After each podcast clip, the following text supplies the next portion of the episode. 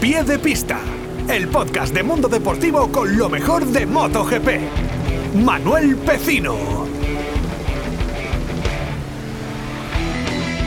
Bienvenidos a Pie de Pista, el podcast de MotoGP del mundo deportivo. Os hablo desde Doha, donde anoche se celebró el Gran Premio de Qatar, primera prueba puntuable para el Campeonato del Mundo de MotoGP 2021, que tuvo en Maverick Viñales y su Yamaha los brillantes vencedores de esta primera prueba del, del Mundial. Viñales fue el que mejor supo interpretar esa máxima como diría, esa máxima absurda o lógica o obvia de las carreras que dice que lo importante no es cómo empiezan las cosas, sino cómo terminan.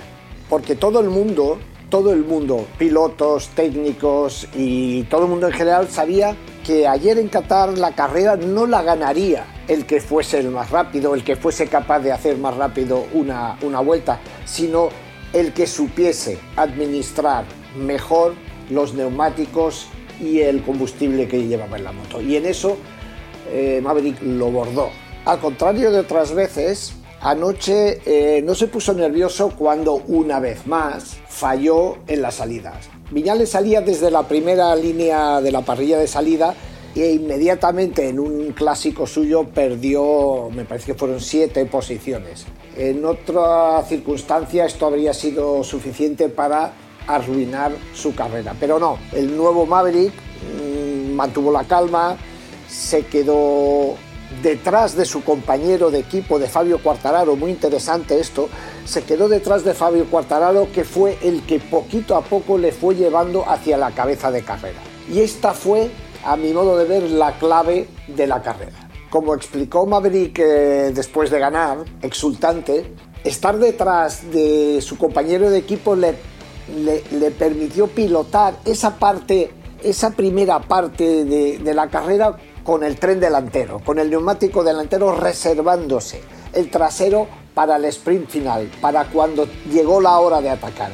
Y esto, sucede, esto pasó en la vuelta número 16 de 22, cuando ya los que le precedían mostraban signos de agotamiento el movimiento, la estrategia, la maniobra que puso a, Maverick Viñales al frente de la carrera fue perfecta. Consciente de que tenía que entrar en la recta de meta con unos metros de ventaja para no ser neutralizado por la Ducati, atacó entre las curvas 15 y 16, las dos últimas del circuito. Cuando entró en, en, la, en la recta de meta tenía una pequeñísima ventaja.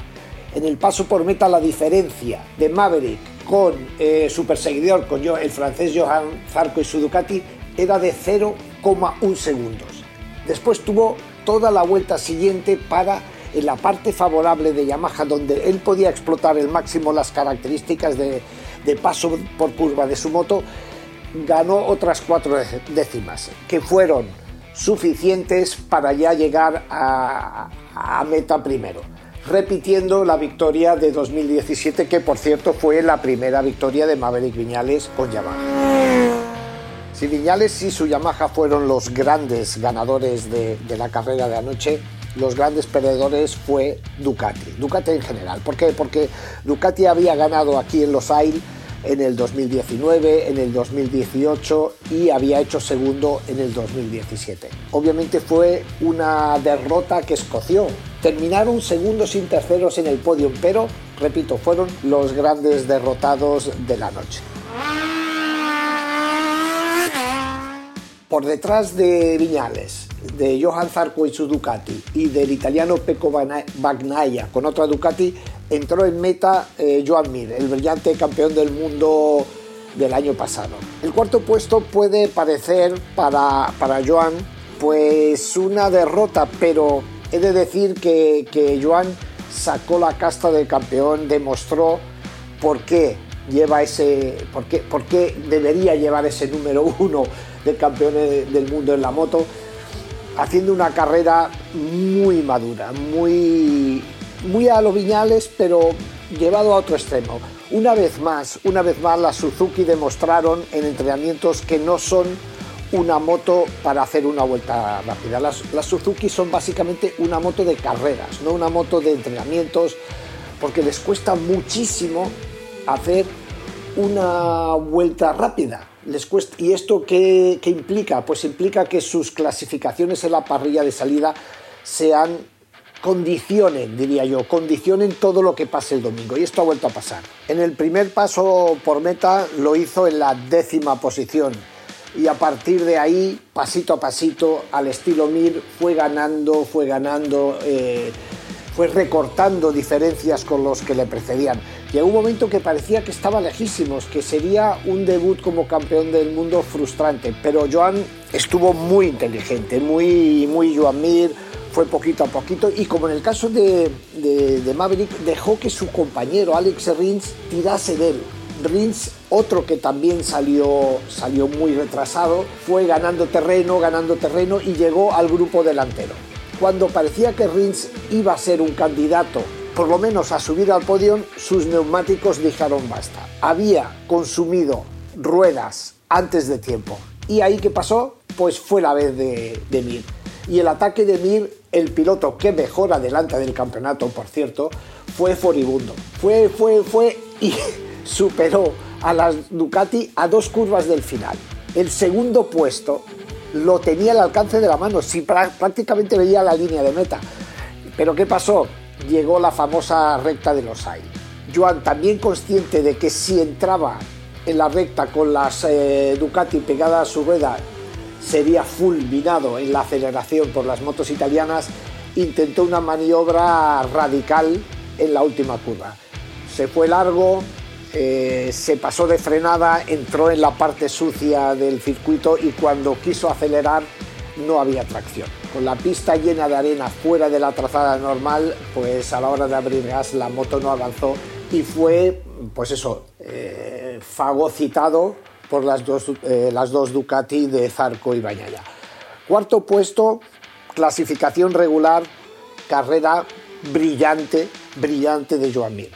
El problema es el de siempre. Si Suzuki no le da una moto capaz de clasificarse mejor, estas escenas las volveremos a ver. Eh, Joan se desgastará durante todas las vueltas para después jugársela al final a una carta. Esta vez perdió. Maverick y su Yamaha, Ducati y su frustración, la gran carrera de Joan. Hemos hablado de Yamaha, de Ducati, de Suzuki, pero ¿y las otras marcas? ¿Qué hicieron Aprilia? ¿Qué hizo sobre todo Honda? ¿Cuál ha sido el papel de KTM?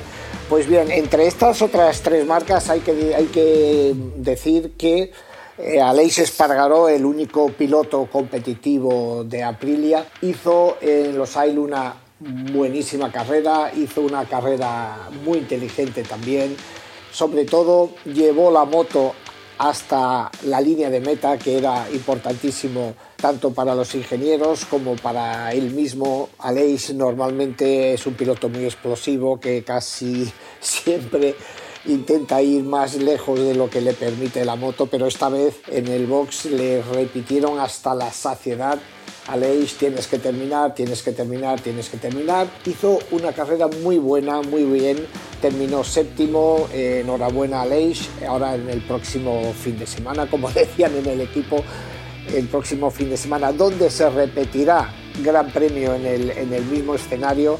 En el equipo le han dado tipo carta blanca. Ok, ahora en la segunda carrera puedes ir a tope. En fin, enhorabuena a Leis, nos ha gustado verle allí peleando delante y, que Aprilia, que es como, era como o es la cenicienta de la categoría, ha demostrado claramente que han dado un paso adelante. El caso de Honda.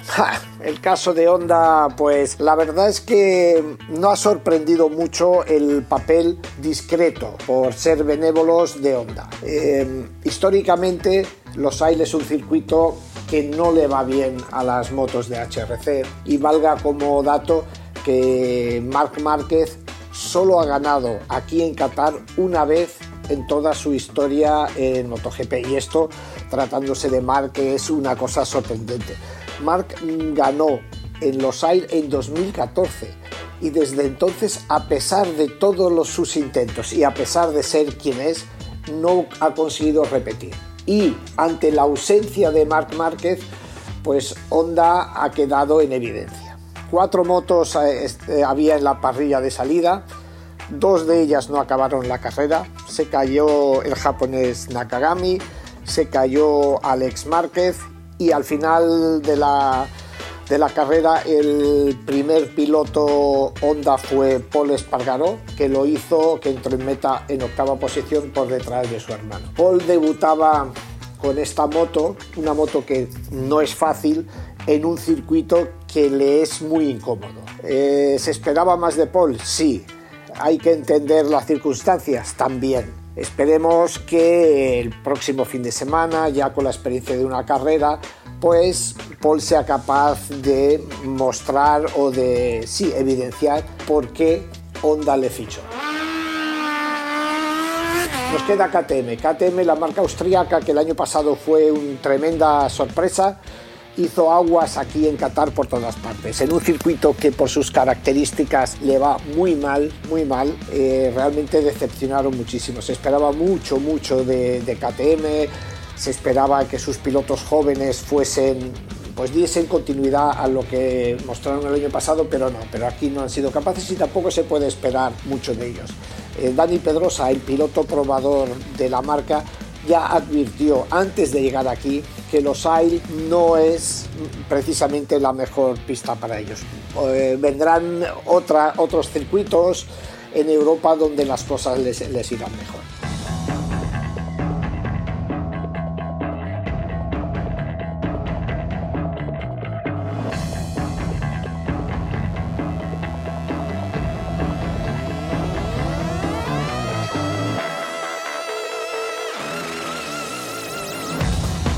Pues más o menos esto es lo que, lo que os puedo contar eh, aquí desde Los AIL, donde llevamos ya un montón de días y donde nos queda otra semana porque, como he dicho, el próximo fin de semana se celebrará el Gran Premio de Doha. Muy interesante será ver cómo corrigen los que anoche sufrieron, cómo corrigen esas deficiencias de cara a la siguiente carrera y a ver si los que lo hicieron bien pues repiten. Poco más, espero que haya sido interesante nuestro podcast. Nos vemos el próximo lunes después de la carrera. Un saludo a todos, a pie de pista, Mundo Deportivo, Manuel Pecino desde Doha.